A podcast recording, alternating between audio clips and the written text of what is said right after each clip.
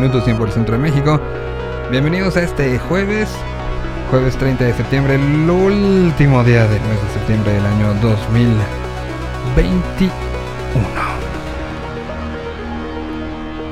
Que tenemos en esta bitácora de la transmisión que se hace desde la realidad paralela, conocida como la Tierra 226.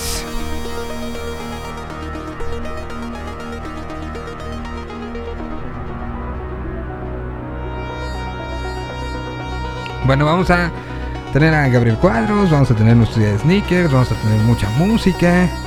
Entonces, eh, pues aquí estaremos. Pero ¿qué sucedió en estas últimas horas? Eh, se incendió la legendaria discoteca Baby O de Acapulco, uno de los lugares pues, emblemáticos de lo que significa eh, ese lugar para muchos mágico, para muchos histórico de de nuestro país. Bueno, pues em, se incendió la noche de ayer a las 9.30 de la noche, se registró este incendio que, por lo que tenemos entendido, se acaba convirtiendo en pérdida total de uno de los lugares emblemáticos. Muchas teorías, muchas cosas se han dicho. Pero bueno, la OMS y, em, pide no imponer restricciones de viaje por vacunas COVID, respuesta a lo que los Estados Unidos y que ayer platicamos. Si, si quieren tener como mucha información y claridad de cómo está la situación de esto de los viajes y las vacunas que te están pidiendo, bueno, pues para eso está el podcast del día de ayer con la integración de Live Tours a este, a este equipo y toda la información que nos dijeron que hay que tener muy, muy, muy, muy, muy, muy en cuenta. Bueno, em, después de, de una jornada complicada, el Barcelona está en pique. Eh, la Champions está amarrando, ya terminó ayer la, segunda jornada ya de estos, juegos eh, y, que, nos va dejando un, momento importante.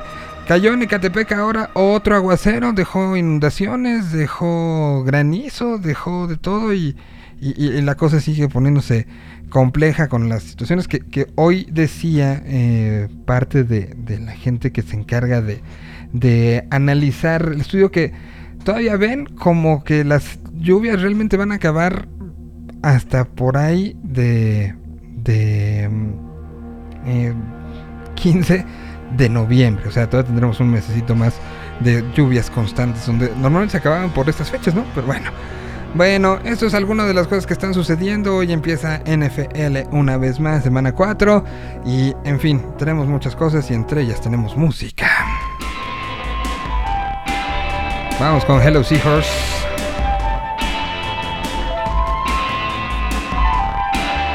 Bienvenidos, bienvenidas, bienvenidas. Hasta entonces todo se comportaba como suele ser, desdoblando las horas con la forma que tomó la fuerza de la admiración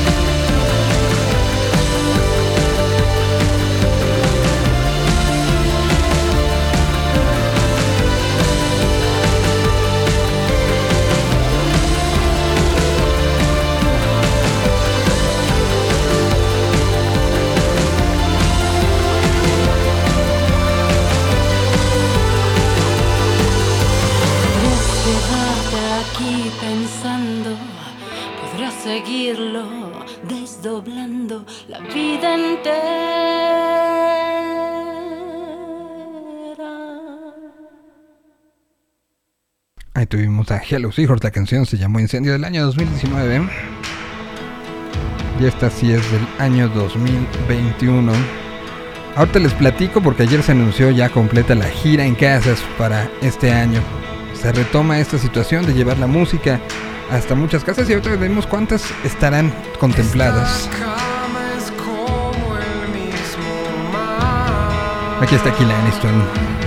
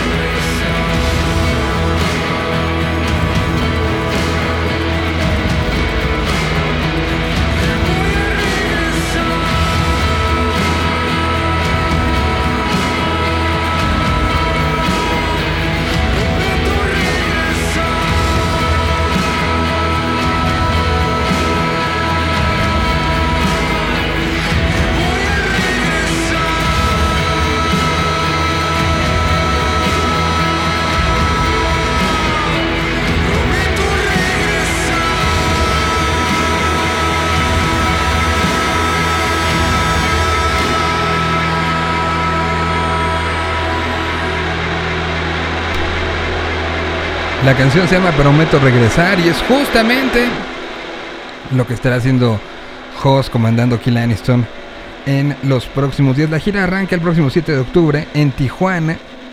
Será una gira que tiene Kill Aniston junto con Sat Saturno. Eh, estarán haciendo esta, esta mancuerna durante este 2021 y en algunos hay invitados especiales. Está Antonio Niram en, en algunas fechas y, en algunas se agregan otros, ¿no? Entonces empieza el 7, de octubre en Tijuana. Recuerden que todo esto no son en venues, ni son en, en, lugares específicamente eh, dichos, sino la idea es que hay gente que pone su casa, tal cual. y la casa y los boletos para que no haya ahí un asunto se utilizan a través de wego.com. Ahí se pueden los boletos que se, se anuncian como extra limitados. Extra limitados es la frase con la que se, se anuncian estos, estos boletos. Y entonces será Tijuana. Después Tecate, que estará participando Valiente, igual que Mexicali. Después ya bajan. eh, eso será 7, 8 y 9 de octubre. Y a partir de el, em, del 21 de octubre empieza Tehuacán, Puebla, Orizaba, Oaxaca, Chimalhuacán, eh, en la Condesa, en la Ciudad de México, en una casa en la Condesa, en satélite en el Estado de México. Luego, eh, eso será hasta el 30 de octubre. El 4 de noviembre te van a San Luis Potosí, 5 Monterrey, 6 Matamoros, 7 Reynosa, 10 Tampico, 11 Pachuca, 12 Querétaro, 13 Morelia, 18 Toluca, 19 en Tlalpan, en la Ciudad de México. Después el 20 para Puebla, Jalapa el 21, 25 en León, 26 Aguascalientes, 27 Guadalajara, 28 Colima. Luego un par de días y el 2 de diciembre, Cuautitlán en el Estado de México, Villahermosa el 3, Mérida el 4, Tulum el 9, el 10 de diciembre estarán en Cancún, Playa del Carmen el 11 y el 14 en Coatzacoalcos. Ahí están donde estarán sumándose eh, Antonio Niram, estará Valiente, estará eh, Brett Neuski y estará Nico Orozco sumándose a esta gira que tiene, eh, tiene Saturno junto con Kill Aniston y es pues una gira de esas que se, se logran pues dar con, con muchas ganas, con mucha fuerza. Seguramente el tema de, de la, la- manera en la que se estará pues estará cuidando y haciendo haciendo todo lo posible porque sean lo más seguras posibles es algo que créanme que, que Jos está está este, trabajando. Bueno vamos con más música. Ahora ponemos algo de, de los Búfalo Blanco. Va esta se llama Vivimos Todo. Platicamos un poco de ella en la semana que platicamos con Búfalo Blanco el pasado viernes. Es parte de estas canciones que están liberando, sacando, dejando salir, dejando ser en estos, en estos días. Esta se llama Vivimos Todo.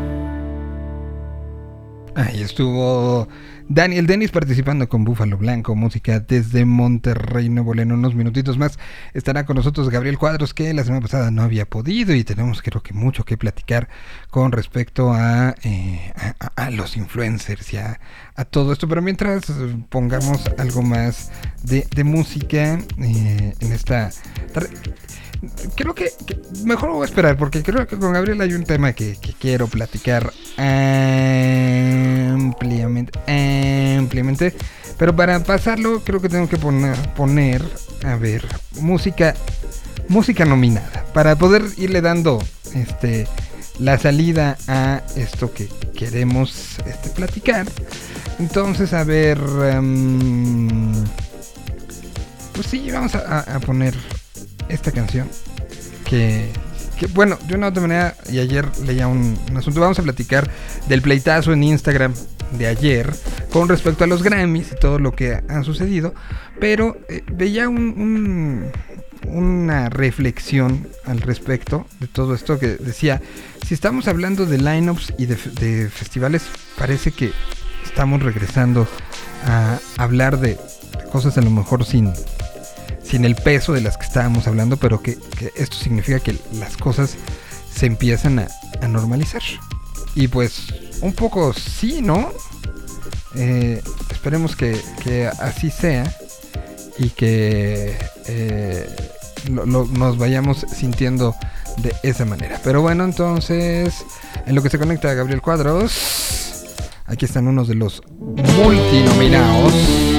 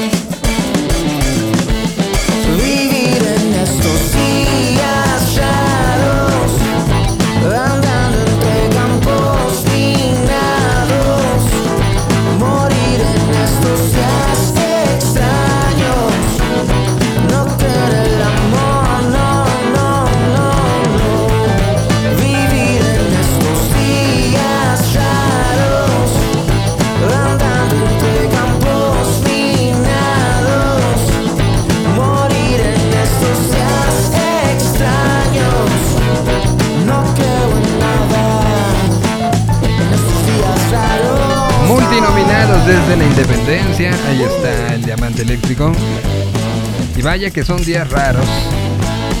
En, en- en muchos sentidos y muchas maneras. Pero días buenos porque está Gabriel Cuadros con nosotros, que siempre da gusto. ¿Cómo estás, Gabriel? Bien, amigo, extrañando platicar contigo. Una, una disculpa a tu amable auditorio, una disculpa a ti, No, pero no, no. habían sido, han sido todavía, eh, no te creas, semanas, semanas de mucho, mucho, mucho trabajo. Eh, si bien durante el año se manejan etapas y temporalidades en las acciones de las marcas y cosas que tengan que ver con publicidad, Ajá. con personas en redes sociales.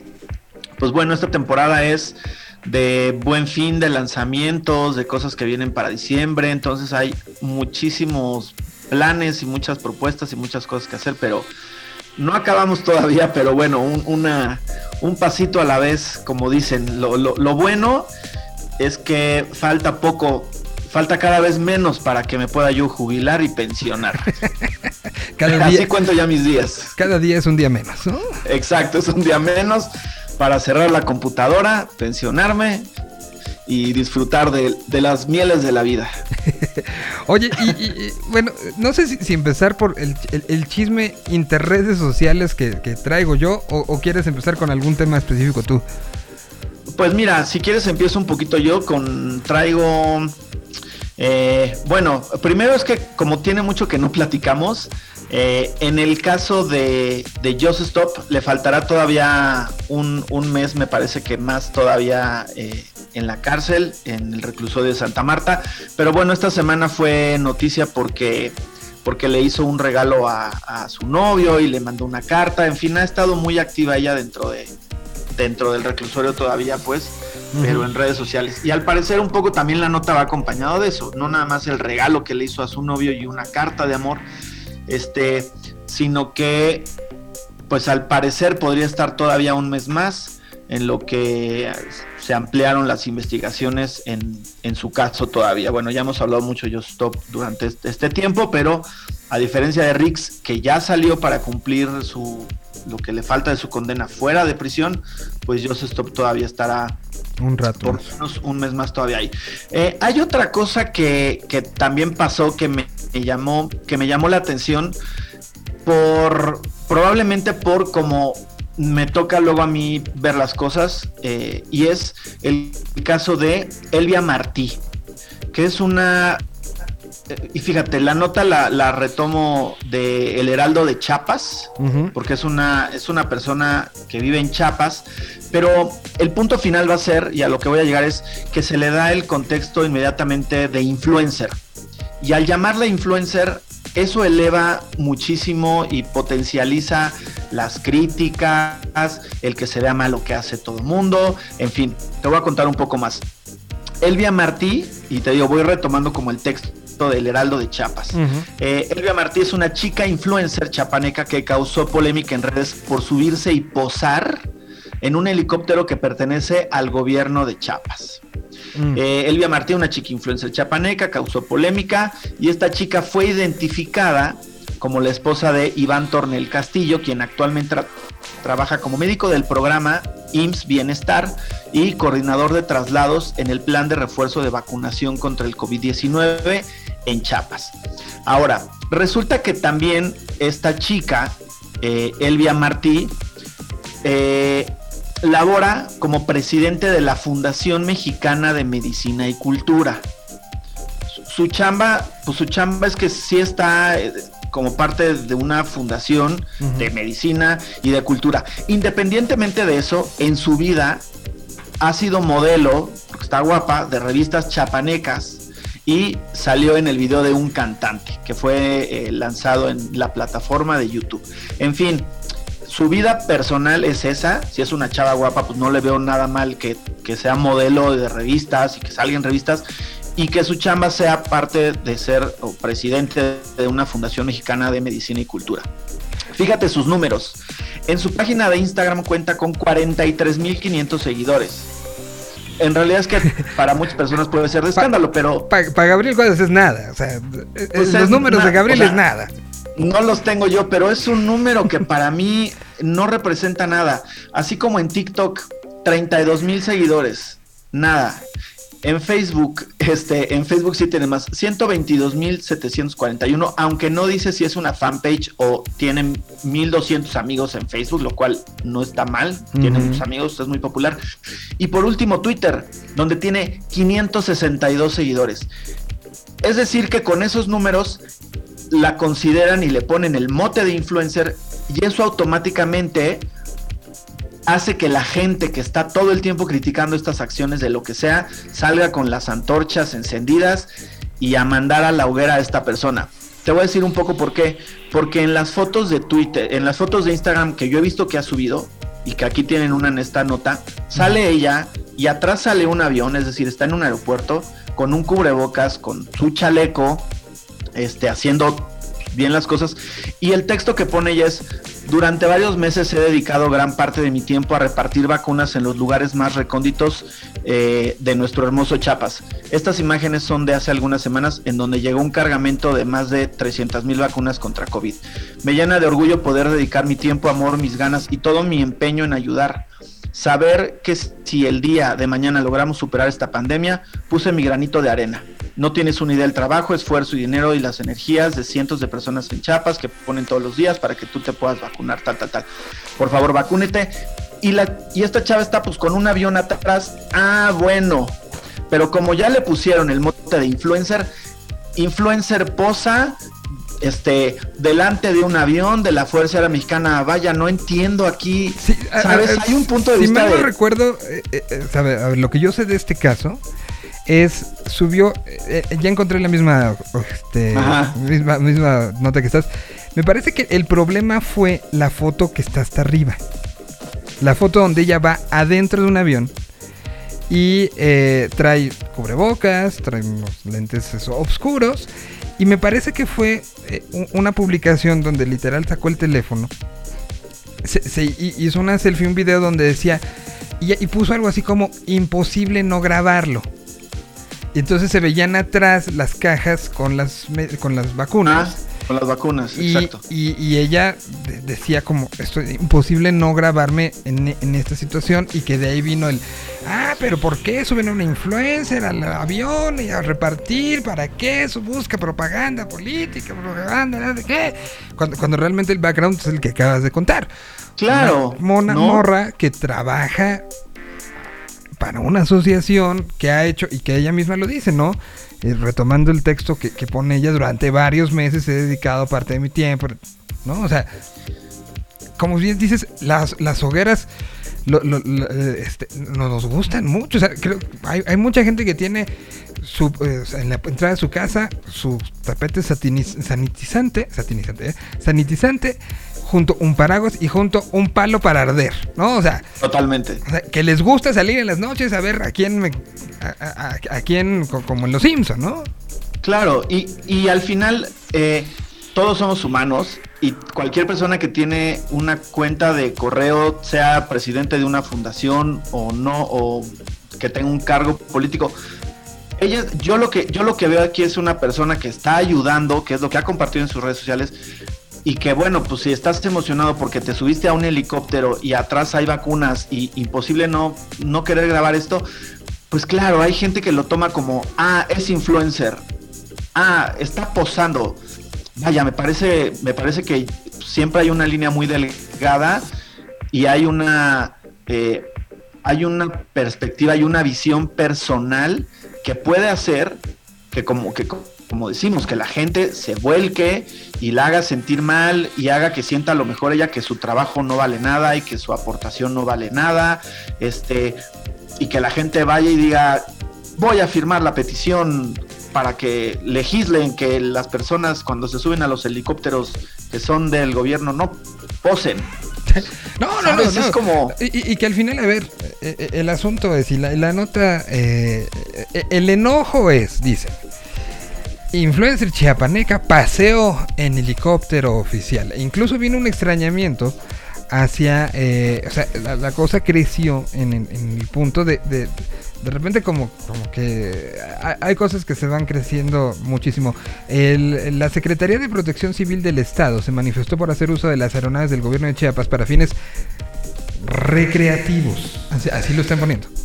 Diciendo, emitimos un extrañamiento fuerte para el personal del IMSS que se aprovechó de ir a bordo de, un avione- de una aeronave oficial para realizar imágenes recreativas y difundirlas en sus redes sociales personales. Como bien dices, quiero que entonces le quiten el teléfono a medio mundo, Claro, ¿no? claro, porque si yo hubiera visto, o si el caso hubiera sido que hizo unas historias en Instagram, este, miren, aquí en el helicóptero sobrevolando Six Flags, está padrísimo. Güey, estás sobre un helicóptero oficial, ¿qué haces haciendo un paseo recreativo presumiendo que estás Ajá. volando sobre, ¿no? Pero aquí conociendo las alturas, Eh, está padrísimo. eh, eh, Me parece que el contexto eso es Sí, el, el tema es, o sea, por- porque publicó un- una fotografía que ya, ya consideren su viaje recreativo, cuando Exacto. ella misma está diciendo, y sí, seguramente hay pruebas de- del asunto, que lleva meses haciéndolo. Sí, que la consideran automáticamente influencer, ¿no? Y que, en fin, hay un montón de cosas ahí que luego, pues, que generan eso, que, que la gente odie el término influencer porque alguien más decidió y dijo, no, pues 30, y- ay, pues es que yo tengo mil seguidores en Instagram, esta chava 34 mil, pues es- debe ser una influencer, Mira, es y, una influencer. y- ojalá, ojalá, más allá de los números, si es alguien que está como parte de una fundación que lo que busca es ayudar a la salud, esos, si los quieren decir influencer, digámosles influencer porque está influyendo en su comunidad.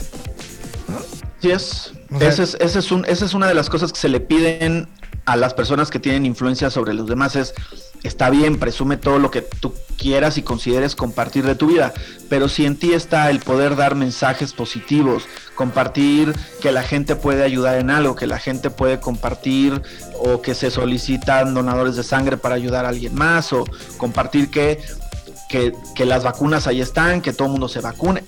Es algo que se les pide a las personas, pues eso, que tienen una influencia sobre los demás, tengan mil seguidores en Instagram, 34 mil o 5 millones. Totalmente. Entonces, ya dejemos de, de, de que... Por eso luego a- a- acaban apareciendo los miércoles diciendo esto es mentira porque lo digo yo, ¿no? Exacto, pues sí, totalmente. Bueno, vamos con canción y regresamos. Vamos. Aquí está Lowtam desde la Argentina.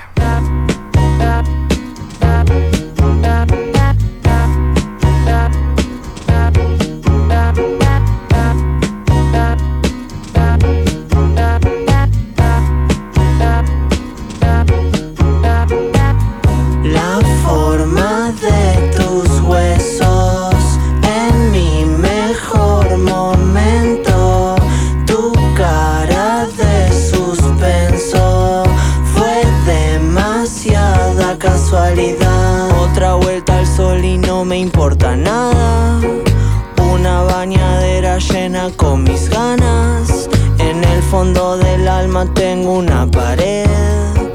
La pintaste en rojo y ya no sé qué hacer. Bailemos la música como un lento. Y si me van a matar en cuanto, ya se hicieron las dos y cuarto. Tu demonio te está mimando. Quieto en la vidriera viendo la gente correr. Todo el mundo busca su gramo de suerte. La forma de tus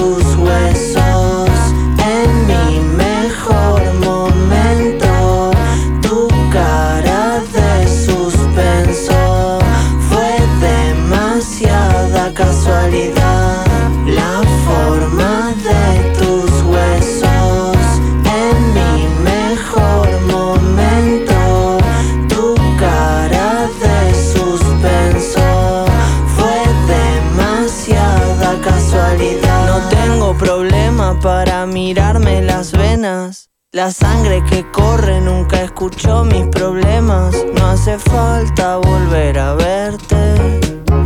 Muchas cosas ya son para siempre. Y todo el sonido, todo te deja aturdido. Todo el sonido, todo te deja confundido. Cuando mires lo podrido, no te asustes.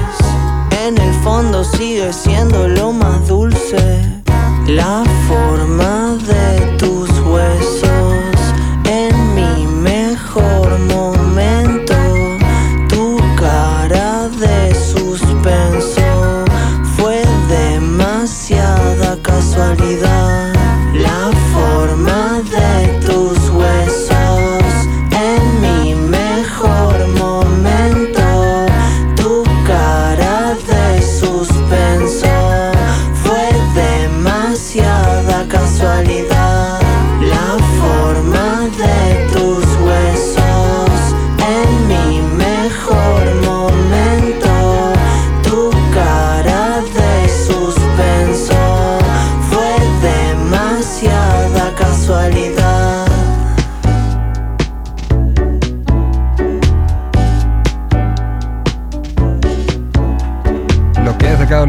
este 2021 se llama La forma de tus huesos. Hoy es el Día Internacional del Podcast. Wow, felicidades, tú que haces, tú que sí haces podcast. ¿Cuáles son los que más te gustan hacer? Escuchar, perdón. Hacer. hacer, me imagino que Eh, este. La verdad no escucho, no escucho escuchas tanto podcast? No. Sí me, fíjate, me pasa un poco como con la- eh, como con Netflix. Hago listas y listas de cosas que quiero ver y que quiero escuchar, Ay, nunca las pero pero nunca nunca los escucho. Me- gustan mucho los de deportes, por ejemplo. Entonces tengo en mi lista el- que hace eh, Toño de Valdés con Pepe Segarra y con Enrique Burak, que Es se muy llama Los bueno, Tres sí. Amigos. Este, y por ahí he escuchado, pues más que en formato podcast, pero estas entrevistas que hacen un chavo de Monterrey que se llama Roberto y Jacobo Wong, Mm. este, pero no, no le entro tanto todavía, ¿eh? Soy muy, soy muy disperso y, y cuando digo que me voy a sentar una hora a escuchar, porque solamente puedo hacer eso, con- soy una persona que con mucho trabajo camina y respira al mismo tiempo. Escuchar un podcast y lavar los trastes se me va a complicar mucho. Entonces tengo que dedicar el tiempo de solo escuchar el podcast, pero soy muy distraído, entonces voy a querer escuchar el podcast y de repente voy a decir, ay, este, voy a buscar en YouTube un video ahí con los goles del América de del 95 y ya, ya me perdí Ya. el podcast. Soy muy, soy muy disperso para el podcast todavía, no tengo la disciplina. Mira, a mí me gusta mucho uno que se llama Biblioteca Footbox de Alberto Lati. Pues es Ah. Lati siendo Lati, ¿no? O sea, Sí, suena, suena, si es Alberto Lati es garantía de, de buen contenido. Sí, no, no, no. El, el de. Bueno, que fueron solamente cuatro episodios de tan friki, tan popular de los babasónicos contando la historia del Jessico. Está muy divertido. Eh, eh, ¿qué, qué otro así como. como. este. pues, como. de, de mucho tiempo? Bueno.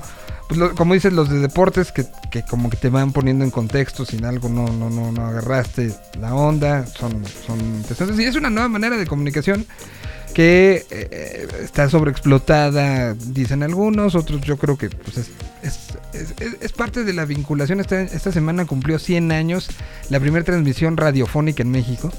Y, y creo que tener tantos podcasts es un poco el resultado de la pasión que hay por la radio, ¿no? Y por ese, por el, por el formato y por lo que genera, Sí. y ahora los que hacen su au- audio podcast, video podcast, perdón, y que lo graban también video. Y, pues bueno, yo, yo celebro que sea un día así, que, que se siga consumiendo y que se sigan haciendo y que se siga generando, porque al final también genera algo creo que es muy importante que es tener referencias. Y como dices, si- Totalmente. Si, si, algo se, se- se- platicaste con alguien algo, puedes ir directo y, y- y tomarlo. quien- Consultarlo. Hay muchos que, que- que- que hacen comediantes, ¿no? Este, Sí. Alex Fernández, Richo eh, se, se han convertido en buenos relatores, ¿no? Porque es la realidad. Totalmente. Son Sí, grandes y que a diferencia del radio por su naturaleza, pues si no escuchaste en vivo, pues de ahora dónde vas y lo consultas, ¿no? Que, que muchos, bueno, pues este al final es un programa que está saliendo en vivo, pero que se, se convierte en un, pues también no lo escuché a la hora, lo escucho después, ¿no? Y eso creo que también es, Totalmente. es muy válido, y muy sabroso. Tiene mucho valor. Y sobre todo a mí lo que me da gusto es que, que hace 20 años, más o menos, empezó Dixo, que hacía podcast, pero después hubo una laguna ahí como que no pasó nada y como que se, se tenía Bueno. la idea de no, podcast, no. Olayo, no ¿no? jalar". Olayo No, y también pasó. hizo. Y después Olayo, que como en 2004, Sí, por ahí. por ahí. Pero sí recuerdo que hubo un tiempo en el que fue como podcast, híjoles, no, chavos, eso es nada más de Estados Unidos, aquí la gente no va a escuchar eso. Y después fue como, como que creció, creció, creció y explotó y qué bueno porque porque la diversidad de opciones de cosas para escuchar es infinita. Tío, yo me hice listas de según yo para aprender este finanzas personales, criptomonedas, este historias de terror. No, no, tengo una lista de podcast para escuchar, no más que no que no empiezo.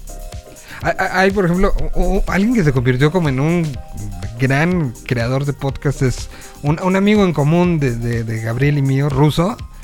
Ahora con lo que lo que está haciendo Sonoro, está bien padre algunas Sí. piezas este que son de, de ficción, ¿no? Como el de Toxicomanía, que, que está súper bien logrado. Este, bueno, pues insisto, varios varios amigos que, que con los que hemos trabajado, pues se han dedicado ahora al podcast de una manera brutal. Piz, por ejemplo, ahora edita, tiene el suyo propio, el Piz Live, eh, y, y está detrás de muchas de estas producciones. Ruso, como decíamos, es- se convirtió en un gran... eh, entendió muy bien el formato, ¿no? Este, entre, entre lo que hacían Puentes y ahora en Sonoro, es alguien que, que entiende el formato y el cómo se consume y está generando cosas bien padres. Muy padres. Entonces, pues felicidades a todos los que hacen podcast y, y sobre todo los que tienen listas como Gabriel y no las escuchan. Exacto. Pues sí. Oye, traigo otra cosa que, que- que me dio gusto encontrar. A lo- a- una cosa además a la que ya me, ya me inscribí y que es gratis si alguien más está interesado.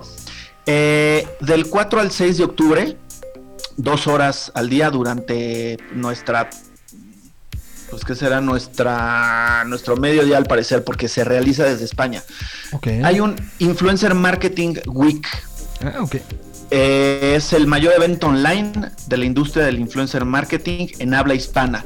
Esto lo que está haciendo es que está juntando eh, medios y jugadores españoles con algunos de eh, el sur del continente, no tanto de México, que es ahí donde pues, donde me da un poco como de sí podríamos hacer algo así, sí se podría lograr. Pero Ujú. bueno, estos, estos son días donde van a juntar creadores de contenido, eh, marketplaces que son como estas como plataformas donde tú te metes y es como más claro lo que vas a hacer y lo que te van a pagar, eh, networks, agencias, representantes, anunciantes, es decir, que es lo que debería de estar sucediendo cada año de manera continua, yo creo que en nuestro país, ¿no?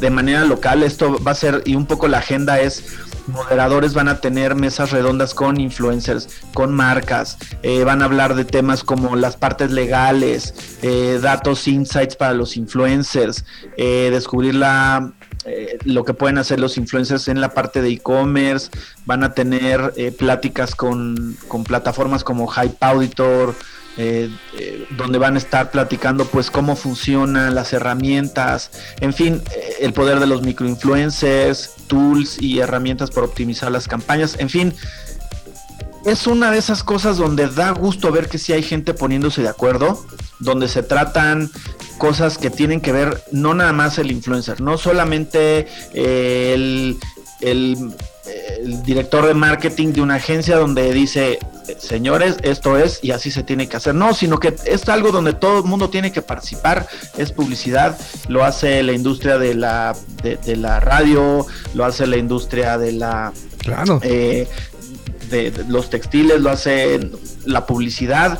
Es decir, esto me dio mucho gusto ver que se va a hacer. Cuatro días, son dos horas al día, son mesas redondas, tips, eh, donde todo el mundo puede opinar y puede dar su punto de vista y donde todo el mundo puede aprender. A mí me encantaría que esto, algo así, sucediera en algún momento en, en México, ¿no? Donde pudiéramos tener a nuestros, a nuestros amigos de, de este, Check Tech, tus amigos de What the Fake que ya me bloquearon por decirles la policía de los influencers en Twitter. En fin, y creadores y las agencias y abogados donde, donde nos digan en la parte legal que sí, Que no, que cómo no, se tiene que hacer. ¿No? Entonces me dio mucho gusto encontrar esto. eh, y esto te digo, va a ser del 4 al 6 de octubre.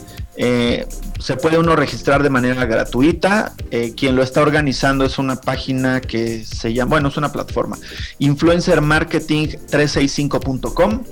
Si alguien está interesado, este, la siguiente semana y, y creo que de esto hemos platicado varias veces con lo de la ley de influencers. Está, está increíble, qué bueno que se, que se impulse y que se quieran hacer cosas y regularizar lo que se tenga que regularizar hasta donde sea coherente también. Pero bueno, si, si, si los jugadores de la industria se ponen de acuerdo y hacen algo así, esto va a nutrir a todos, a todos los que trabajamos en esto, nos va a ayudar para saber por dónde sí, por dónde no, y estandarizar lo que se ha tratado de estandarizar durante por lo menos ya 10 años. Ya un rato y que, y que bueno, al final es el futuro, lo, lo- lo- lo vemos en, en los presupuestos, ¿no? Hoy el presupuesto para, influ- para marketing digital, quítale tú el influencer o no el influencer, son mucho mayores a los de medios tradicionales, ¿no? O sea, la Sí. lana ya se gasta aquí. Entonces, Totalmente. Hay, hay un dato que un estudio de Influencer Marketing Hub, que es una plataforma muy respetada, eh, y a diferencia también de notas que hemos visto que han salido estos meses donde eh, la moda de los influencers estará por, por irse, desaparecerá esta moda. Bueno, en 2021 se espera superar los 13.8 billones de dólares a nivel mundial respecto a los 9.7 billones que se invirtieron en 2020. Entonces, esto pues sí, no, no, no va a desaparecer. Habrá quien lo invierta mejor, habrá quien invierta un poco menos, un poco más, quien se atreva, quien diga ya lo hice y no me funcionó.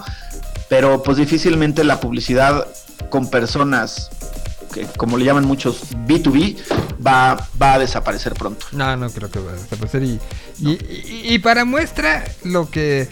Voy rápido con canción y regresamos para platicar de, de lo que sucedió la noche de ayer, si me, me lo permites, Gabriel, entre J Balvin y Residente. A ver, Se vamos. están peleando y se están peleando utilizando las redes, ¿no? O sea, eso, eso al final también habla sobre las influencias de el uso de redes sociales. Entonces lo platicamos eh, muy rápido. Pues mira, de una vez pongo a Residente para que, para que vaya calentando el asunto. A ver. Vamos a poner eh, la que hizo con, eh, con Nach. ¿Te acuerdas de esa? Que es maravillosa. Sí. Este, a ver, déjala encuentro. que es eh, una, una joyita que está hecha entre los dos. Es esta. Aquí está. Se llama Rap Bruto. Y, un poco tiene que ver también con lo que, lo que, lo que dice esta canción, con lo que dijo la noche de ayer René, en, en algo que, que- me llama mucho atención y quería tu opinión. Pero mientras aquí está mm, esta maravilla llamada Rap Bruto, es residente junto con H.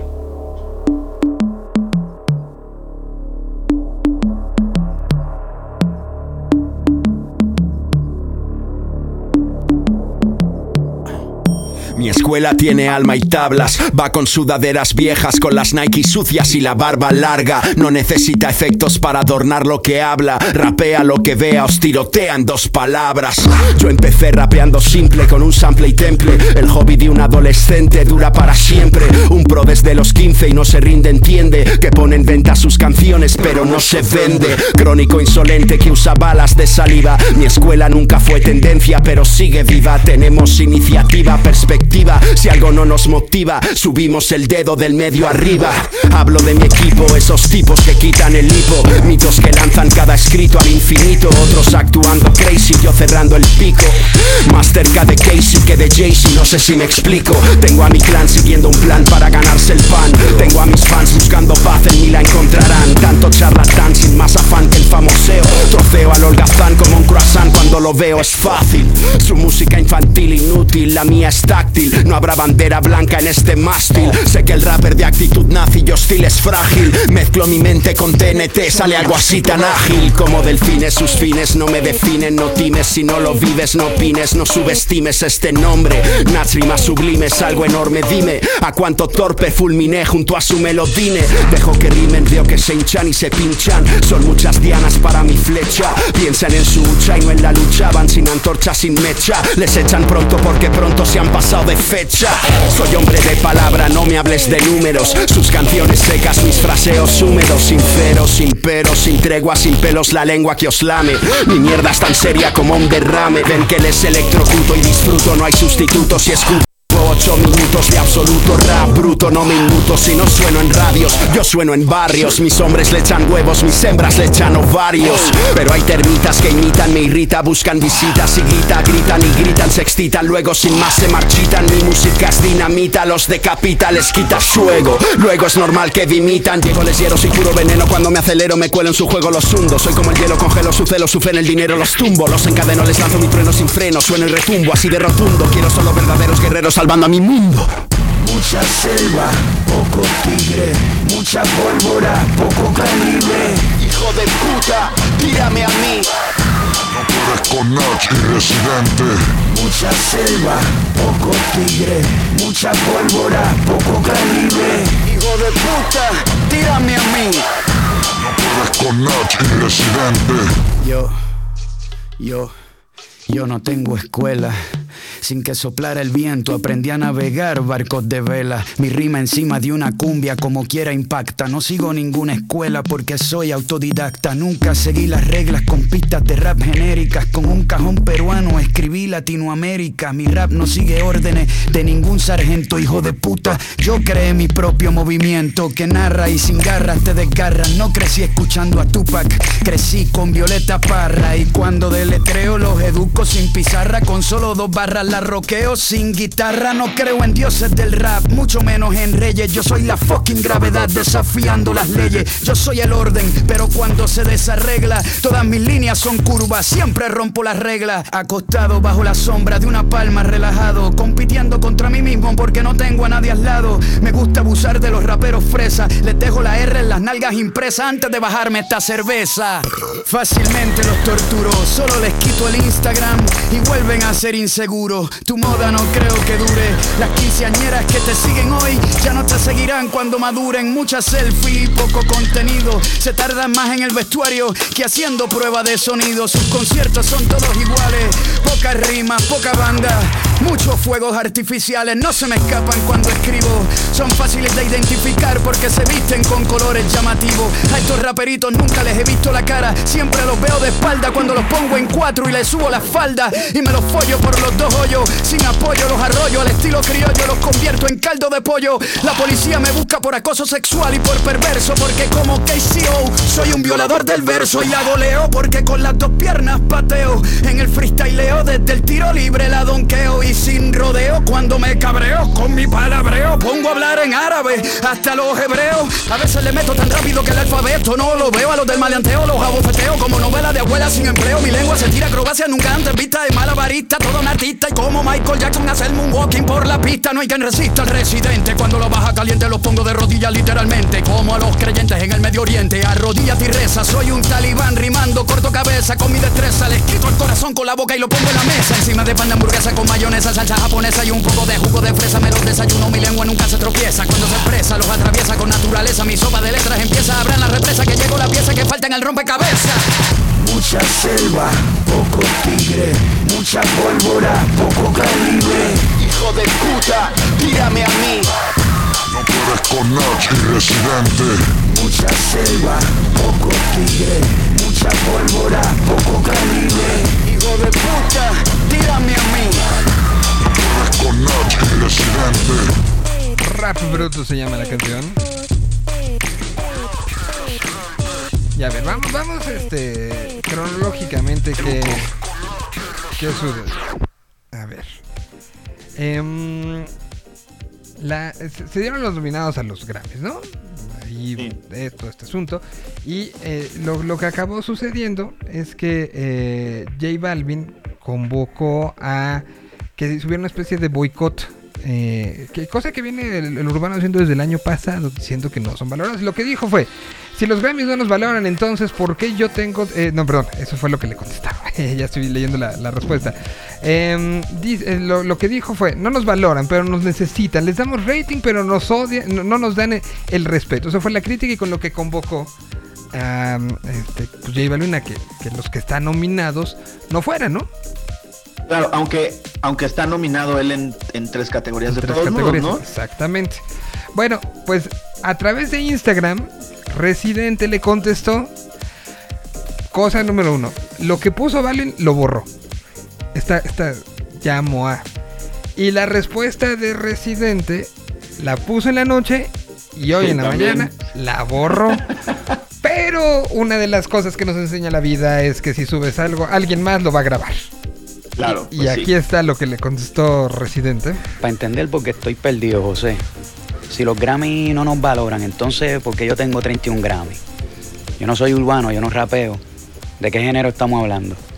Porque por lo que vi ayer nominaron a muchos colegas que le metieron cabrón. Zetangana, Raúl Alejandro, Acapela, Nati Peluso, Bad Bunny, Eladio Carrión, Osuna, Carol G, Farruko, DJ Nelson, Jay Cortés, Farina, Rafa Pavón, Yotuel, Beatriz Luengo, Mike Tower. O sea, tú le vas a decir a Mike Tower que posiblemente es su primera vez nominado que no vaya a los Grammy. Porque a ti te sale de los cojones. Todo esto sin contar a los demás artistas nominados, como, no sé, Camilo, Juan Luis Guerra, La Fulcade, etcétera. Para colmo, este año se lo dedican a Rubén Blades. O sea, tú le estás diciendo a la gente del género urbano que boicoteen los premios y que no vayan a celebrarle la vida artística a Rubén Blades, cabrón. Un tipo que marcó la historia de la música latinoamericana. Un tipo que a diferencia de ti, escribe sus canciones y las siente.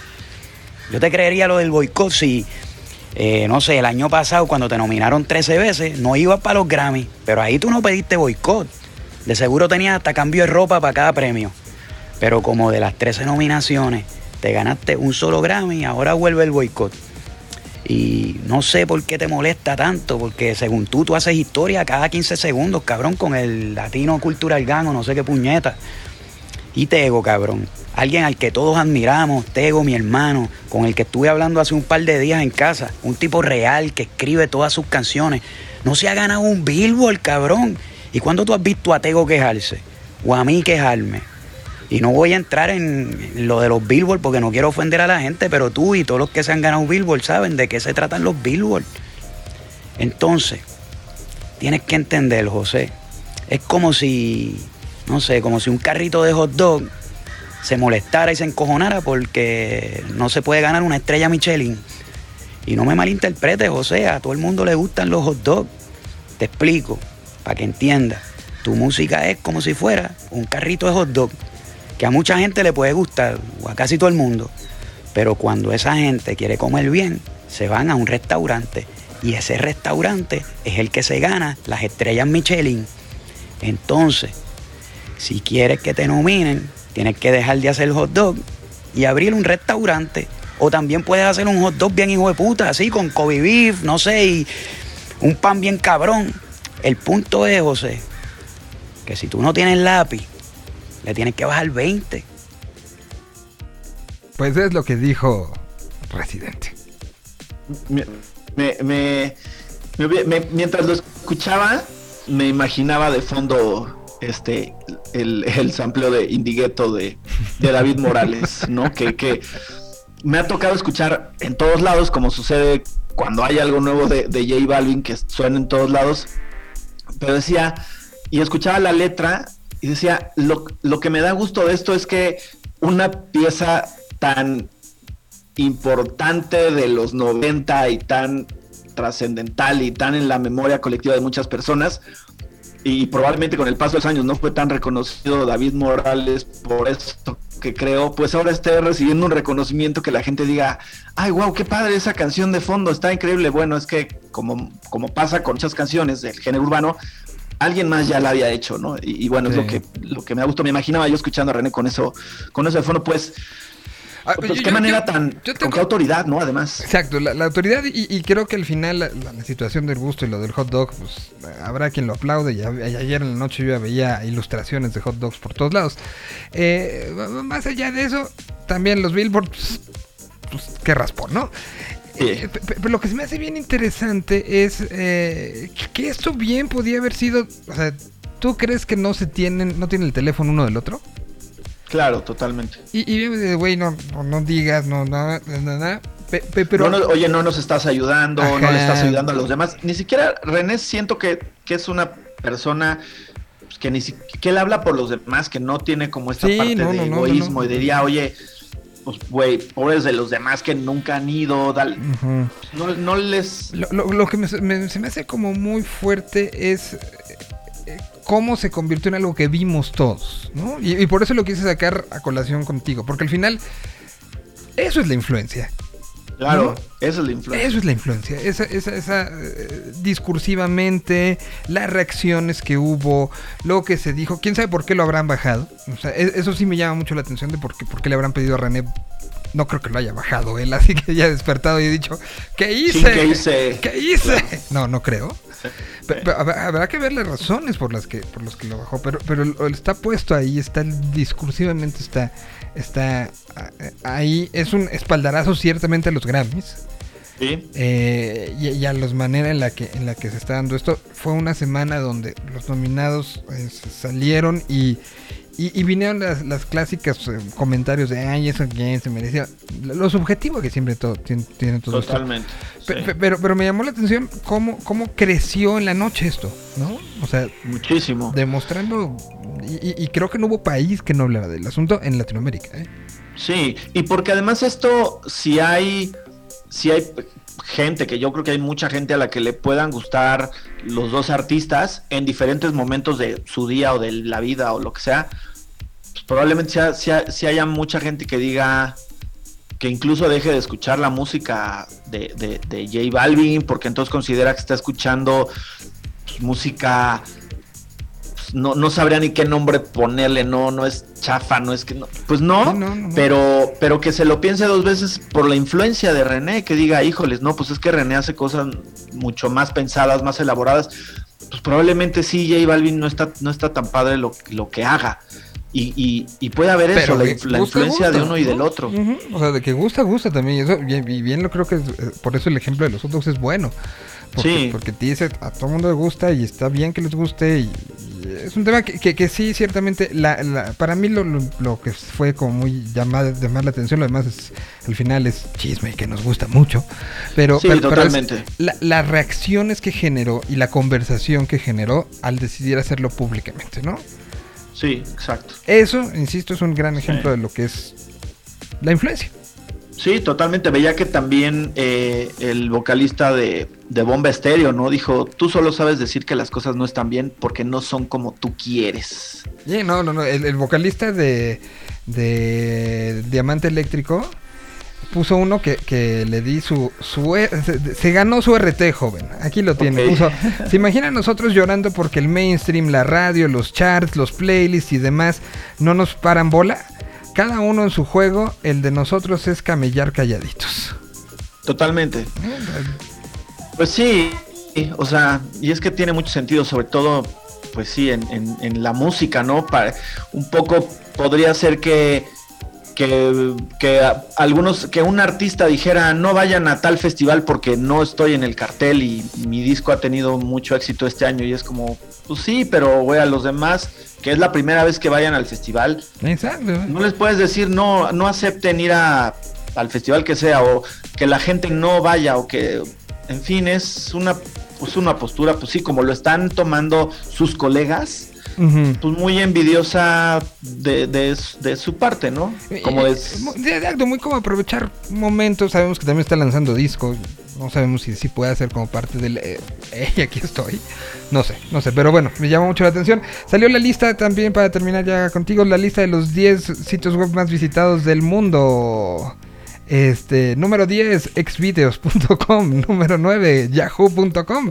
Número 8, yandex.com. Número 7, wikipedia.com. Número 6, eh, viadu.com.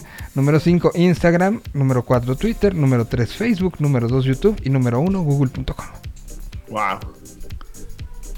No, no, no me, no me extraña mucho la lista. ¿Las 10 las visitas seguido? No, no todas. Hay, hay algunas, hay varias que no. Te diría que seguramente las cuatro, las tres o cuatro primeras, sí. Facebook no tanto, pero bueno, Google sí, Instagram sí. Twitter como tal no, más bien uso la plataforma, plataforma. TweetDeck. Igual Instagram, ¿no? O sea, es como. Igual Instagram, exacto. Este, pero sí hay varias que pues sí son Muy muy, visitadas. visitadas. Muy. Exacto. No Muy importa la hora. Hay gente que está en Google todo el tiempo. Totalmente, pues sí. Gabrielito, te, te agradezco muchísimo. ¿Dónde te pueden encontrar?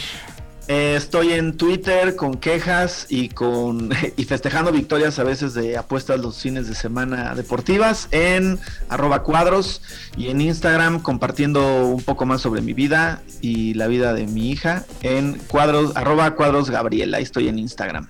Bueno, pues te mando un abrazo. Nosotros vamos con música. Porque todavía tenemos mucho más en la segunda hora. Mientras tanto, aquí está De Salón, que están regresando y van a tener un, eh, ya shows. Y están como presumiéndolo mucho en redes sociales. Y aquí está esto de lo que hacen y logran ellos en directo. Siempre es así.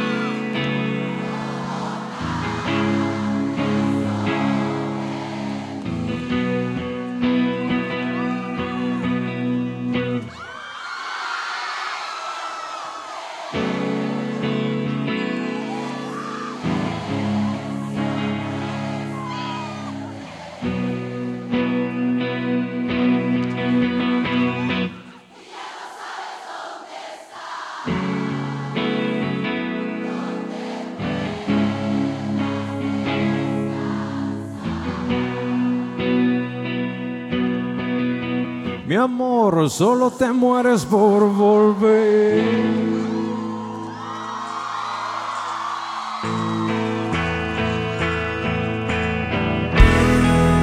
Y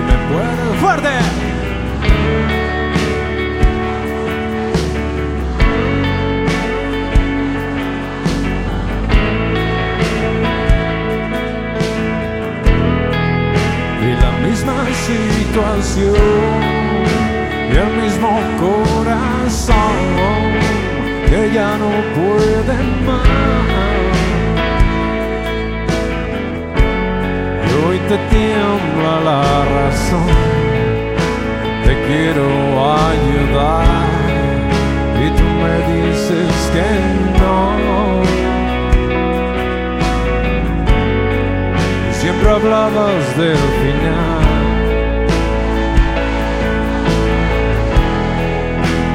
ya el tiempo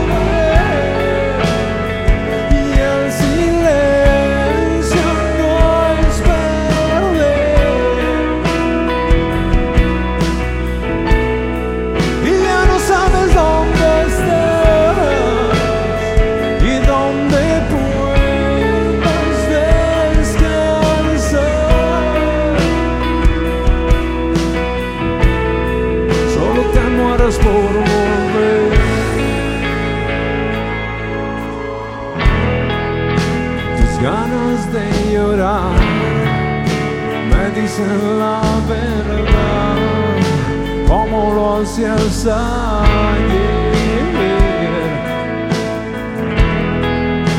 tus ojos dicen más, más del miedo que encontré atado al corazón.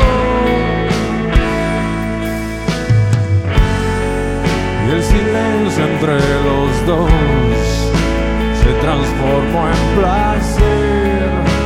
El tiempo abandonó. Y esta parte solo la cantan ustedes. Y ya no.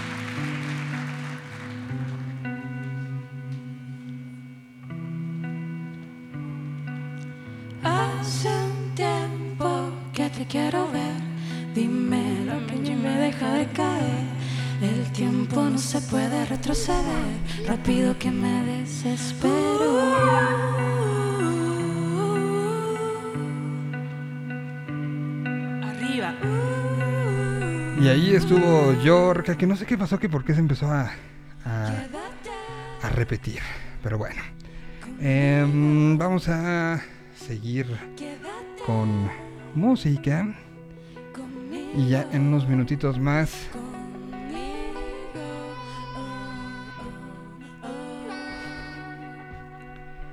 vamos a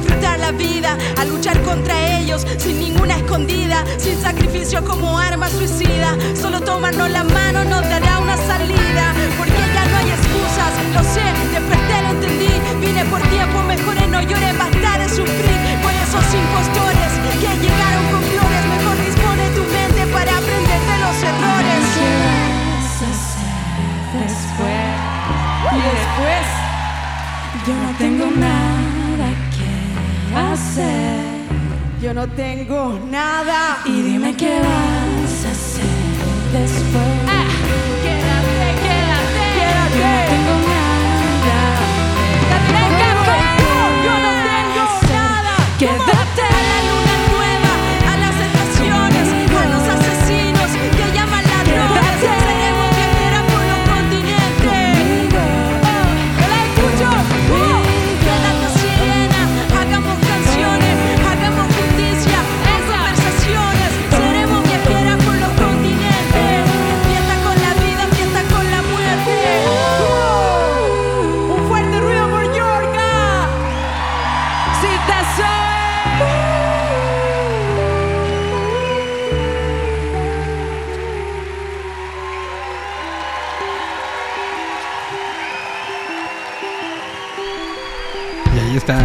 Yorka desde Chile.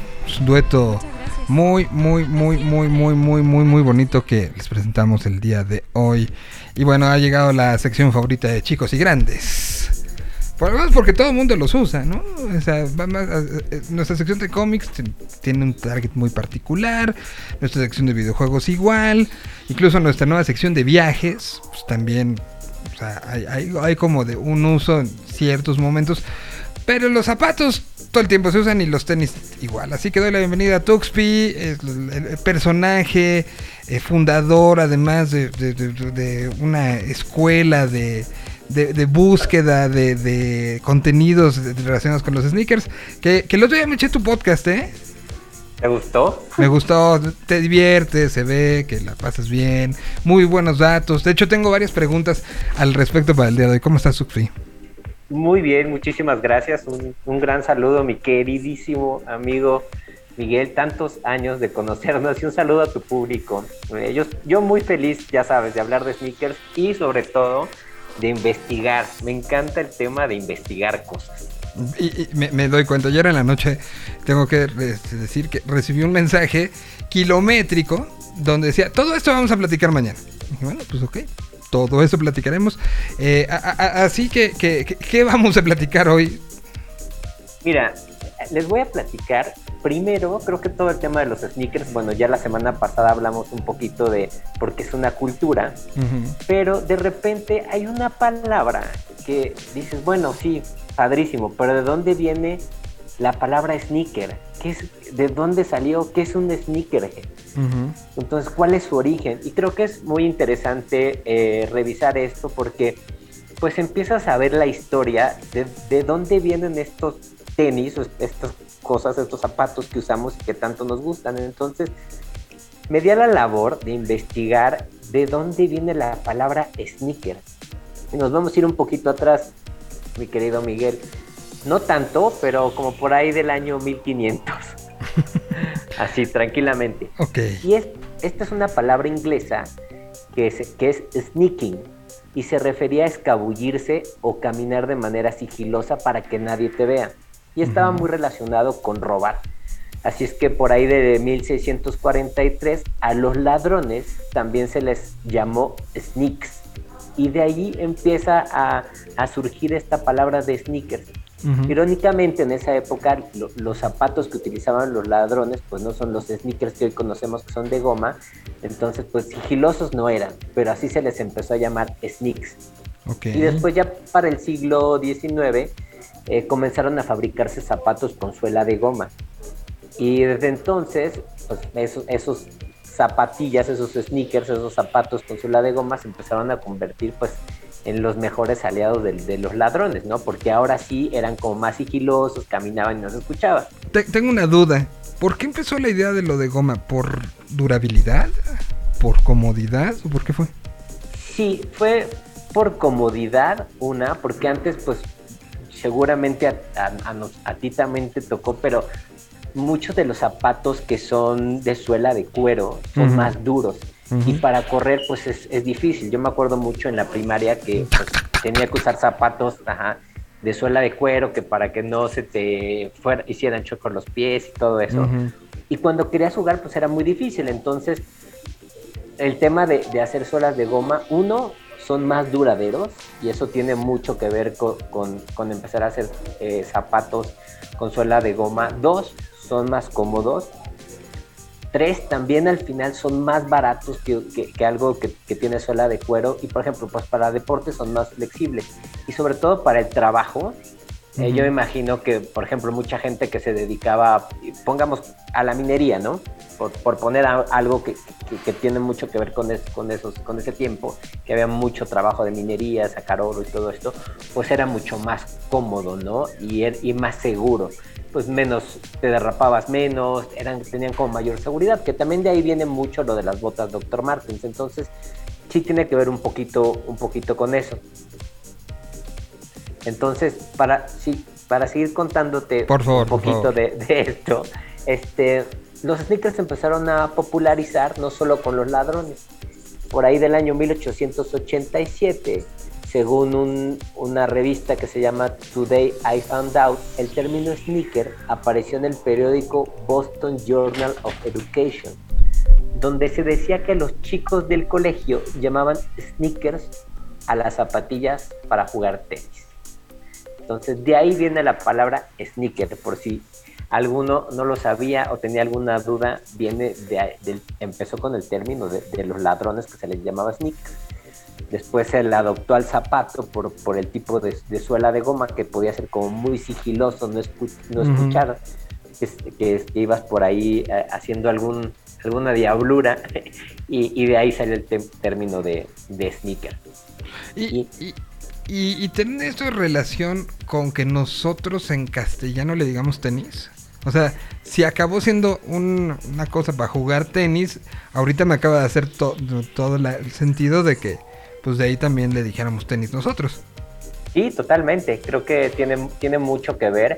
Y fíjate que em, mucho de los, igual como en el fútbol, que es de los deportes más, más antiguos, pues les llamamos, les llamamos tacos, ¿no? No, no Ujú. decimos pre- propiamente tenis. Pero el juego del tenis em, también es muy, muy viejo y ahí fue donde se empezaron a popularizar muchos modelos que hoy conocemos, ¿no? Uno de los más populares es el Stan Smith, que es de un jugador muy famoso. Entonces sí, sí, sí tiene por ahí una relación. Déjame clavarme todavía más eh, para Más. otro programa en el tema de, de, de por qué se nos ocurrió ponerle Tenis. acá tenis. Ajá, o sea, que me imagino, o sea, viendo esta Sí, historia, puede hacer sentido. me imagino que, que, que ciertamente sí vino primero, ahora sí que del huevo la gallina, pues primero vino el tenis y de ahí salieron los tenis. Pero, pero pues sí, y, y por, o sea, por, porque si te pones a pensarlo, que, que- que es el tipo de cosas que, que asumimos y que lo tenemos como en la normalidad ya claramente, ¿no? Pero, ¿por qué se llaman tenis? No hay una razón lógica. ¿Y por qué les decimos así? Claro. Y que además les decimos así en una parte de los países hispanoparlantes, no en todos. ¿No? En, en Argentina son las zapatillas.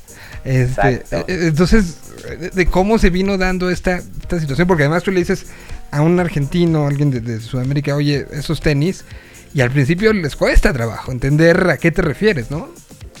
Claro, no, totalmente. Les, les hablas en, en otro idioma totalmente. Para ellos son zapatillas. Sí, ¿no? exacto. Pero bueno, entonces así salió Sneakers. Y, y- y de ahí vi- viene, ahora que hablas del sneaker, un, un término que se ha acu- acuñado mucho dentro de, de- de la cultura de la que hemos empezado a hablar desde hace una semana, es el sneakerhead. Exactamente. Es el cabeza de tenis. Exactamente. Ahora, sneakerhead es un, es un término que se utiliza por, por ponerlo en, un, en cosas simples para definir a las personas interesadas en coleccionar sneakers, ¿no? Eh, las personas que coleccionan sneakers se les llama sneakerhead. Y bueno, podemos llevarlo tal vez un poquito a un tema más extremo y también son las, las personas que se obsesionan con tener sneakers, ¿no? O sea, porque hay coleccionistas que a lo mejor dicen, ah, pues yo con, eh, con 100 pares tengo, con 20 o con 50. Y hay, y hay gente que en verdad se obsesiona, que quiere tener todo, ¿no? Y, y también tiene que ver no solamente con el, con el consumo de sneakers, sino también con el valor que, que les das o apreciarlas. O sea, es como gente que colecciona arte, ¿no? Obviamente con sus, con sus diferencias, ¿no? Ahí hagamos la salvedad que son dos, dos mundos totalmente diferentes. Pero- unidos por, por la obsesión de la compra. O sea, Exactamente. sí, ciertamente los, los dos mundos, el del arte como el de... de- de lo- vamos, a, vamos a decirlo de los coleccionables. Hay unas cosas de... de, de- enfermos. El otro día platicábamos y creo que lo comenté, ¿no? De un eh, cartucho de Nintendo 64 de Super Mario 64 que se mantuvo cerrado hace unas semanas, se vendió en millón y medio de dólares. Wow. O sea, y es ya otra discusión, ¿no? Pero, pero, pero de que los coleccionistas se vuelven locos, se vuelven locos. Claro, y, y- me hace muchísimo sentido, porque lo mismo pasa con los sneakers y también hay que verlo desde un punto de vista en donde mm, a lo mejor para, para ciertas generaciones, a lo mejor un, un cuadro de Monet no es tan importante, pero sí a lo mejor un, una- un, un cartucho del Nintendo 64 que no está abierto o un tenis que no está abierto, ¿no? Y está dispuesto a pagarlo, ¿no? Creo que dependiendo mucho del tipo de, de generación, ti- tiene que ver con el, el valor que, que- que se le da a las cosas. Totalmente, totalmente. O sea, sí- siempre que hay alguien dispuesto a pagarlo, hay dispuesto alguien a comprarlo. Sí, está. Y fíjate que hace poco vi un, un documental de. eh, se pusieron a, la, a subasta las, las reglas que escribió el doctor Naismith, el que creó el básquetbol, se pusieron a, a- a subasta. Y la subasta que se pagó fue de eh, casi 4 millones de dólares. O sea, de cuando él escribió las, las reglas del básquetbol, hacía en su maquinita de escribir, taca, taca, taca, taca, taca. Y, y llegaron a casi a los 4 millones. Guau. Imagínate. Las reglas Bueno. del básquetbol. Las reglas del básquet. Y bueno, dentro de los sneakerheads, yo hago una, como una categorización, pero esto es algo muy personal, no es que esté escrito en algún lado. Yo, como en mi experiencia, he visto qué tipos de personas somos sneakerheads, ¿no? Porque cada uno colecciona o compra cosas diferentes. Ujú. Entonces te voy a platicar de cómo yo los clasifico y espero que la perso- las personas que nos escuchan, que tu audiencia esté de acuerdo y si no, pues que nos digan, ah, yo Que lo debatan. Sí, este". sí, sí. Ah, claro. Para ver, los tipos de sneakerheads. Primero yo te diría que son los retros. Ajá. Esos son coleccionistas que buscan modelos que les recuerda algo de su adolescencia, de su infancia. Eh, por ejemplo, yo, yo me considero que estoy un- como bastante ahí, ¿no? Buscamos mode- modelos que salieron en los noventas, que, ah, los que jugaba, con los que jugaba Charles Barkley, ah, esos, con los que jugaba Agassi. Ah, Ah, claro. yo esos tuve unos. Agassi. Sí, porque, y, y nos recuerdan, y al final nos traen un tema nostálgico muy bonito, y son, y son modelos que, que sí te, te- te- llegan a algo, tienes un vínculo ahí emocional fuerte con ellos. Y estos modelos muchas veces este, los, los reeditan, ¿no? Hacen reediciones de- del modelo, por ejemplo, puedes, los Agassi de los 90 los, los han reeditado en, en el 2000, en el 2010, en varios años, y los puedes comprar, ¿no? Entonces, mucho de lo que buscamos nosotros los, los que nos gustan los tenis retro es eh, no solo que el modelo, sino también el mismo color. Por ejemplo, hablando de Agassi del AirTech Challenge 2, el modelo lava, que era el que con el que jugaba Agassi. Ah, lo quieres ese, ¿no? A ver, Y- ¿cuál es? Déjame ver cuál es ese. y, y- y buscamos mucho este, características similares, ¿no? A lo mejor no es el original, a lo mejor no es el, del, en el, el de los 90, pero buscamos que tenga el mismo logo, materiales similares, porque conforme han pasado los años y han salido reediciones, este, muchas veces cambian el logo. Por ponerte un ejemplo, los, los Jordan 6, ¿no?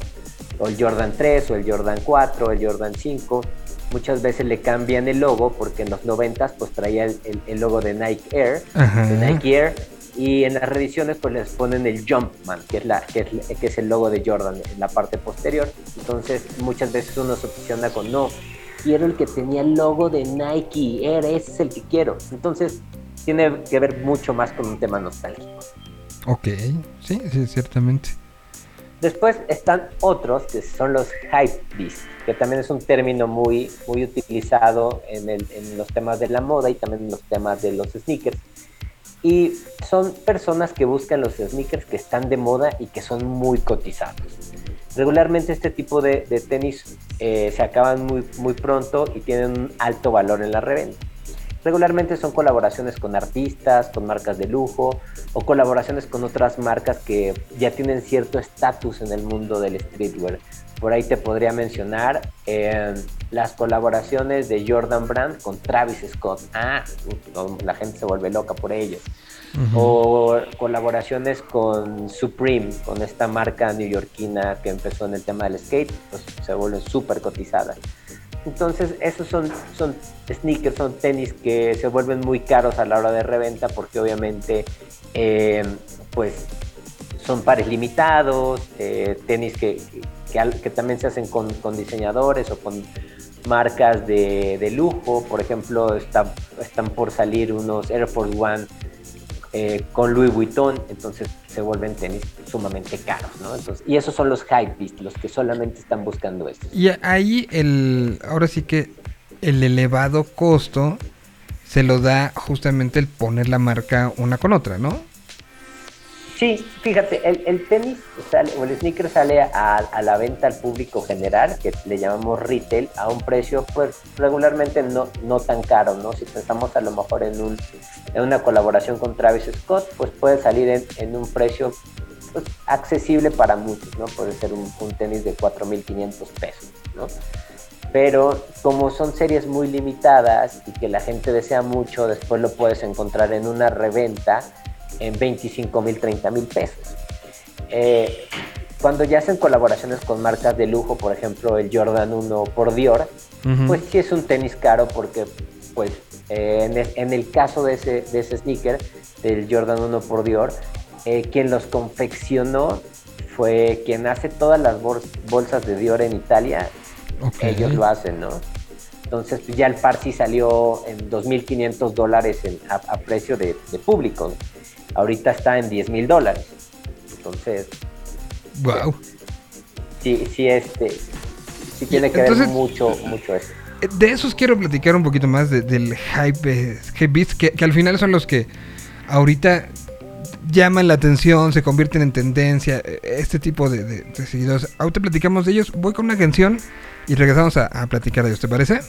Me parece perfecto. Muy bien, pues aquí está el mata un policía motorizado, ¿no? Voy a salir a buscar todo lo que quiero. Voy a derrumbar mi casa y empezar de nuevo. Todos se escondieron ya bajo la noche eterna. Sé que el cosmos cuida a todos por igual.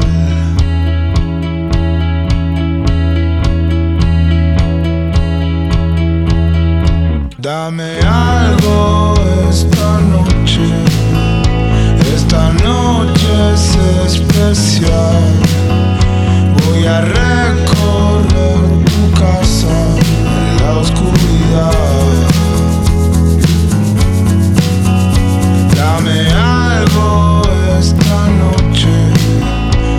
Esta noche es especial, tan brillante como el oro en la oscuridad.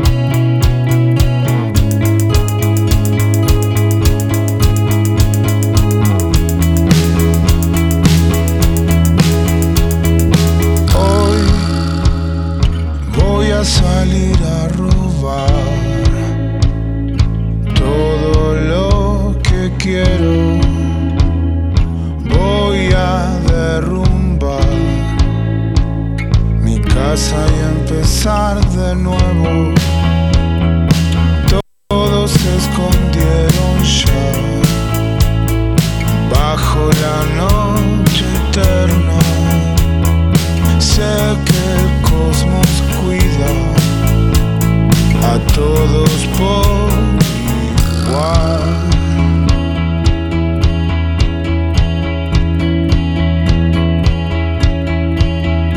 Dame algo esta noche, esta noche es especial.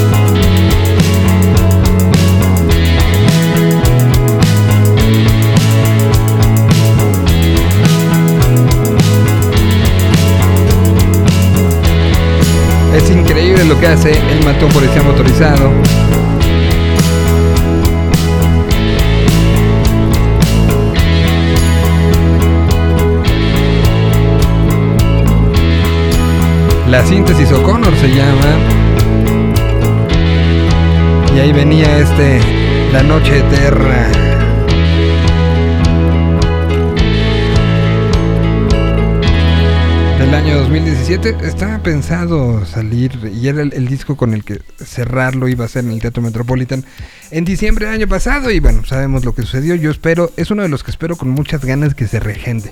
El de, el de El Matón Policía Motorizado. Esperemos ya eh, ver pronto. Si ya vimos festivales, ya vimos todo, ya el- yo creo que los shows se van a estar regendando poco a poco. Bueno, seguimos pla- platicando con Tuxpi, que eh, pues como bien lo, lo- lo- lo tenemos claro ya desde la semana pasada, él es parte de Sneaker Open, es el, el dueño de Sneaker Open.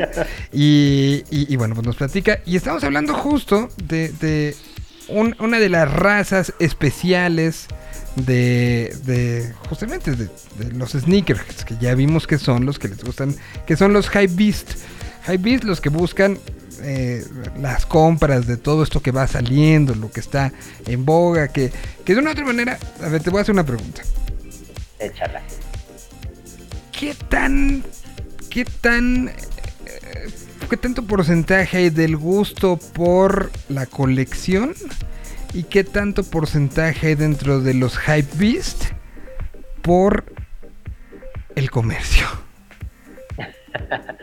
Wow, este, yo te diría que hoy, si, si, si tuviera que verlo como en términos de porcentaje del 100% que, que, que compra tenis o que son sneakerheads, yo creo que mm, hypebeast deben ser un 60% y el otro y el otro 40% pues están los que nos gusta comprar tenis. Porque pues buscamos otro tipo de cosas no como te decía hace rato los que nos gustan los nos encantan los tenis retro Ujú. que apelan muchísimo a la nostalgia. Por ejemplo si te gustaba mucho el básquetbol o el tenis o, o cosas así pues estás ahí por eso no porque te- te- te ap- apela muchísimo al, al tema sentimental. Y eso yo te diría que es como un eh, 25%, el 60% yo te diría que de hoy en día son hype porque es lo que más ves.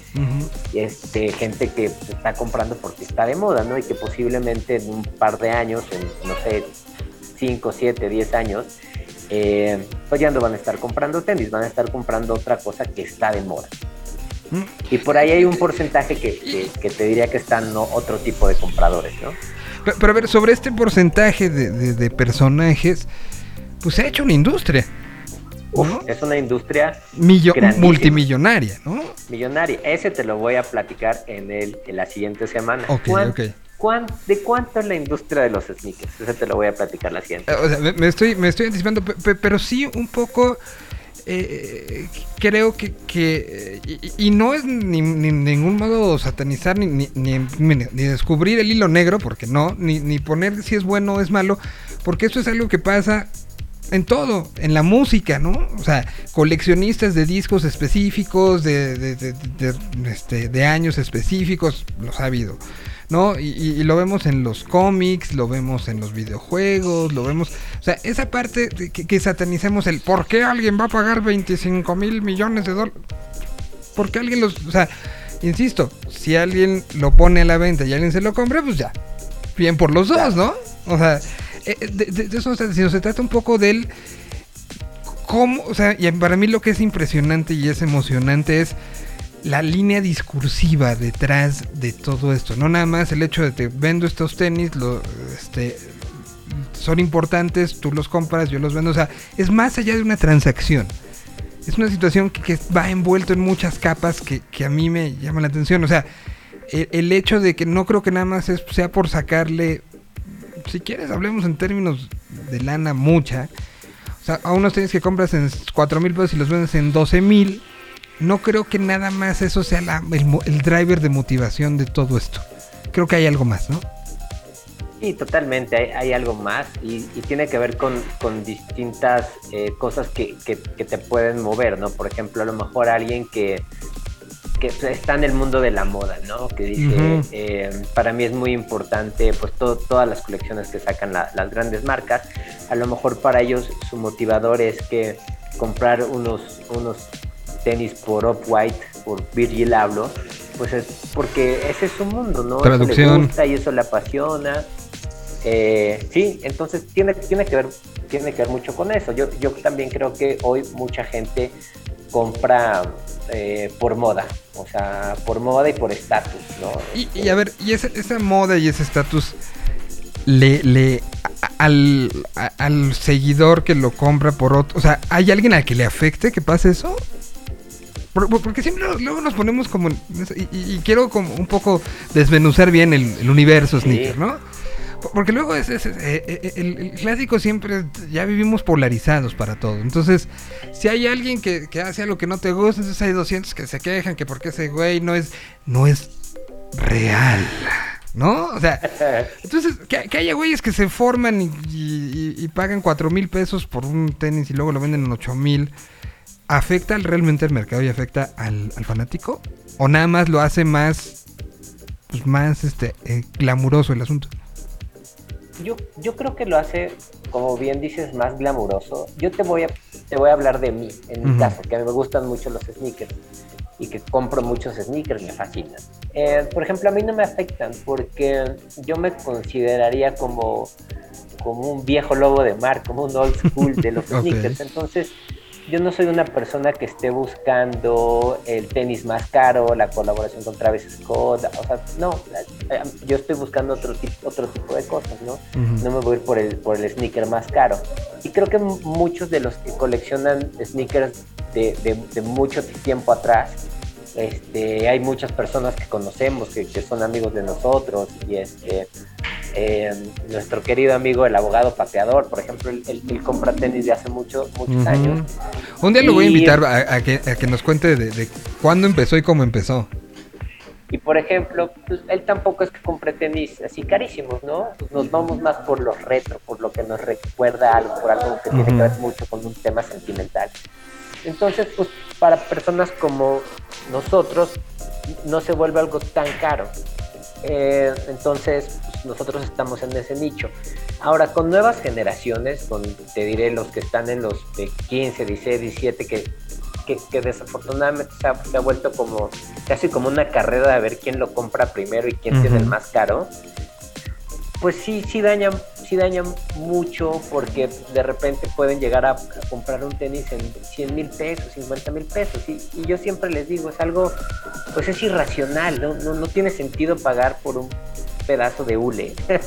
eh, 50 mil, 100 mil, 200 mil pesos, no, no, no, no, le veo sentido. Eh, a lo mejor mucha gente lo hace pues porque está encontrando su personalidad, cómo se define, qué, qué, lo, qué lo va a hacer como como persona en cuanto Pero a. Yo creo que puedes descubrir eso sin gastar 100 mil baros, O sea. Sí, claro, no, totalmente. Yo, yo estoy totalmente de acuerdo con eso. Pero creo que sí hay personas que, que a lo mejor tienen un, un tema ahí, que ya eso, eso es ha- harina de otro costal, que necesitan legitimar su, su, su personalidad con cosas demasiado caras, ¿no? Pero no, bueno, si y que- tienes la y que- posibilidad, insisto, está, está bien. O sea, hay quien lo hace con los tenis, hay quien lo hace. El otro día platicábamos de, de la colaboración que, que hubo de. Ay, de, mm, de esta marca que, que anunció una colaboración con Fortnite. Este. mm, espera, espera. Lo, platicamos el otro día con los muchachos este, de gamers. Que, una sudadera te, te costaba 700 dólares. Y era una sudadera negra con el logo de Fortnite nada más. eh, y, que este pues que era como raro, ¿no? Este que, que que pasara eso. Y, y que ahí ya entra él. ¿Para qué lo quieres? ¿Para usarlo o para tenerlo? ¿No? Claro. Y que, y que es una discusión permanente de si, si el videojuego que estaba guardado, pues nunca lo usaste, entonces nunca cumplió su función en la vida. Y, y la sudadera que a lo mejor la usas para sacar al perro, este, pues está cumpliendo su función en la vida, pero no te pones algo de 700 dólares para pasear al perro, ¿no? O sea, es- son Totalmente. discusiones que ya entran en, en, en- en otros, en otros temas. Eh, y era con Valenciaga, en la, la Ah. colaboración. ¿sí? Pero bueno. Que- se da mucho ya, ¿no? Como, como estas colaboraciones de, de- de- de marcas de, de lujo o sportswear o streetwear con, con videojuegos, ¿no? También hay, hay muchísimos. Hay muchísimos, sí. Bueno, entonces están los Hypebeast, los retros, me faltan dos.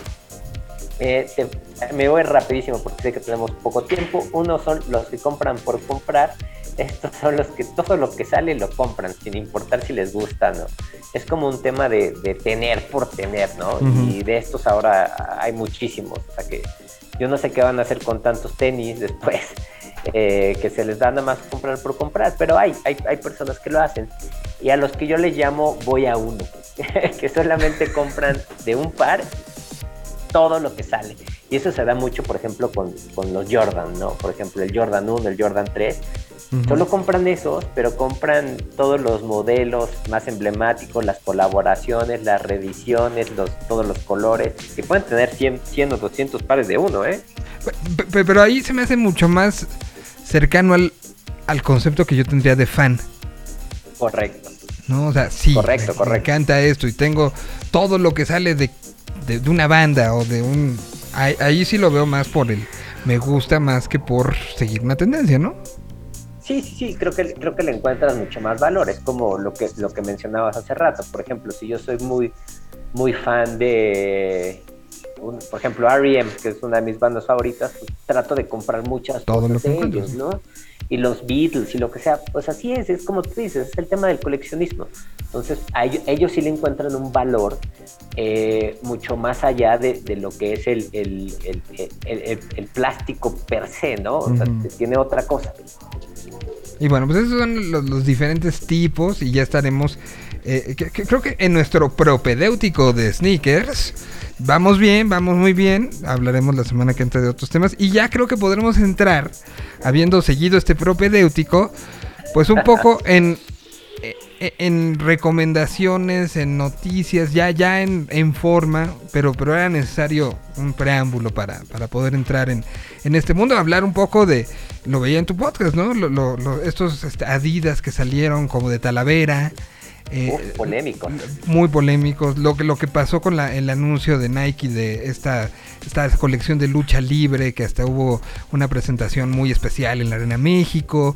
Todo, toda esa cultura vamos a tenerla todos los jueves, pero era importante entender todo esto para que después Tuxpi no se nos aviente con términos que no entendemos nadie, sino que ya, ya, ya lo vamos teniendo claro, ¿no? Así es. Y la próxima semana te daré el último breviario cultural de los sneakers, que es Ok. ¿cuánto vale la industria de los sneakers? Porque Spoiler alert, un chorro. está tremendo. Ese está interesante también y después, como bien dices, ya, ya hablaremos un poquito más de, de noticias que ha salido eh, y sobre todo recomendaciones, porque, por ejemplo, yo sé que mucha gente dice, oye, lo compro o, o no, me conviene o no, este, está muy caro, es original o no, cómo sé. Entonces yo les puedo dar como ciertos tips de, ah, yo te recomiendo que hagas esto antes de que lo compres. Y creo que al final ayuda mucho a, a, pues, a las personas que, que- que quieren entrar a este mundo, ¿no? Y que, Claro. que lo hagan de la manera correcta.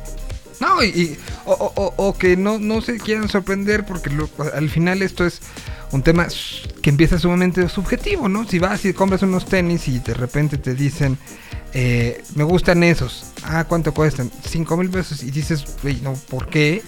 Vayas entendiendo los porqués, porque hay, por, hay, hay Claro. razones de por qué esto, y más allá del gusto, ¿no? O sea, hay, hay muchas razones que de repente pues como que no entendemos y aquí es un poco que se entienda todo lo que hay detrás del asunto. Tuxby, yo te Claro agradezco sí. muchísimo. ¿Dónde te pueden No, hombre, ¿de escuchar en tu podcast? Mira, a mí me pueden escuchar en todas las plataformas de, de música y también en YouTube. Me encuentran como Sneaker Open. Si ustedes buscan en YouTube o en cualquiera, en Amazon, en la que sea Sneaker Open, les va a aparecer el podcast. En YouTube, pues me van a ver a mí junto con un amigo que es con el que conduzco Sneaker Open. Y me pueden seguir en las redes sociales. Y Instagram, casi siempre estoy ahí. Y en TikTok, ahí, ahí me van a encontrar. Y si tienen dudas, este, se las responderé con muchísimo gusto. O si te las mandan a ti, también las puedo responder por aquí con, con todo el gusto y las ganas de, del mundo. ¿Cada cuándo encontramos ese, ese contenido? Mira, el podcast sale en audio todos los viernes en la noche y el video sale eh, más o menos sábado o domingo. Ok. Pero todas las semanas hay uno nuevo. Para que se suscriban. Ay, sí, me ayuda mucho eso. Tuxby, te agradezco muchísimo, te mando un abrazo y a todos gran muchísimas abrazo. gracias. Nos escuchamos el día de mañana, viernes de música, ¿no? Tendremos invitados, vamos a, a tener invitados musicales también el día de mañana y pues bueno, pues seguimos con esto. Te mando un abrazo muy grande y eh, para quien nos está escuchando a través de Yo Mobile se quedan con los Libertines. Para quien nos escucha en podcast, pues simplemente ya se acabó. Gracias. Adiós.